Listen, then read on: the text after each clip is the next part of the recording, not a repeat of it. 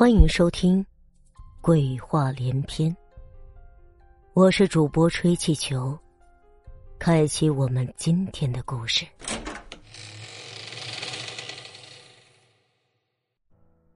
墙中女尸第二集，啊的一声尖叫，纷纷大叫着从床上坐了起来，脸上全是冷汗。原来自己刚刚做了一个梦啊！怎么感觉如此的真实？真吓死我了！出了一身冷汗，身上已经发臭了。纷纷准备去洗个澡，就在他临近浴室的时候，就听到哗啦啦的水声。难道自己之前洗过澡之后忘了关水了吗？不对，怎么还有人唱歌的声音啊？声音好像是个女人的声音。纷纷猛然一惊，家里招贼了吗？如此想着，他蹑手蹑脚靠近浴室的门，缓缓的把门开了一条缝，循着门缝往里瞧去，却发现浴室里并没有人。可刚刚那个声音，他听得真切，就是从浴室里传出来的。可是现在，纷纷越想越心惊，回想这几天经历的莫名其妙的事情，越发觉得这间房子里非常的诡异。杨帆，你快回来吧！这几天也不知道怎么了，我们的房子里好像中了邪似的。我好像看到有个女人在房子里乱逛。芬芬实在忍受不住，拨通了杨帆的电话。什么？你说有个女人在我们家里？短暂的沉默之后，杨帆这才安慰芬芬：“不要害怕，等我处理完手头的事情，顶多明天晚上。”我就会回家。第二天晚上，杨帆果然守时，在晚上的时候回来了。一夜缠绵之后，芬芬又把那些事情告诉了杨帆。芬芬以为杨帆会认为他精神失常，会斥责他，但是杨帆没有，相反还安慰他。他觉得芬芬这是缺乏安全感，是他忽视了芬芬的感受。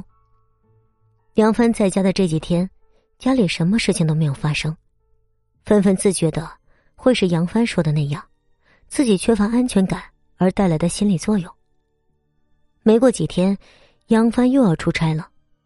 出差之前，杨帆给芬芬买了一条狗，是条泰迪，芬芬非常喜欢。这一天，芬芬正坐在沙发上看书，忽然她觉得胸前痒痒的，原来是她养的那只泰迪。跑到他的身上，你可真调皮。纷纷抱起了那只泰迪狗。就在这个时候，他才看到，小狗的嘴里好像叼着什么东西。仔细看了看，那好像是一枚钻戒，看上去有些旧，但这款式很漂亮。纷纷感到纳闷儿，这钻戒会是谁的呢？肯定不是自己的呀，因为他的正戴在手上呢。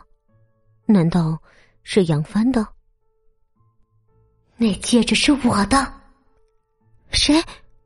芬芬心下一惊，猛然回头，却并没有发现人影。这个时候，他已经从沙发上站了起来，额头已经渗出了一丝冷汗，一颗心早已悬到了嗓子眼儿。杨帆这才刚走，就又出事了。芬芬竭力控制自己的心神。干脆闭上了眼，一心想着这是自己的心理原因。可就在这个时候，那条泰迪狗突然汪汪的叫了起来。纷纷睁开了眼，就瞧见小狗竟然冲着客厅一侧的一面墙汪汪的叫着，好像是里面藏着什么东西。没一会儿，纷纷就惊恐的看到，那面墙里涌出一大片红色的液体，那好像是血液。紧接着，墙体开始开裂，墙皮脱落，墙壁里突然伸出一只血淋淋的手，然后就有一个血肉模糊的女人走了出来。本集播讲完毕，感谢您的收听。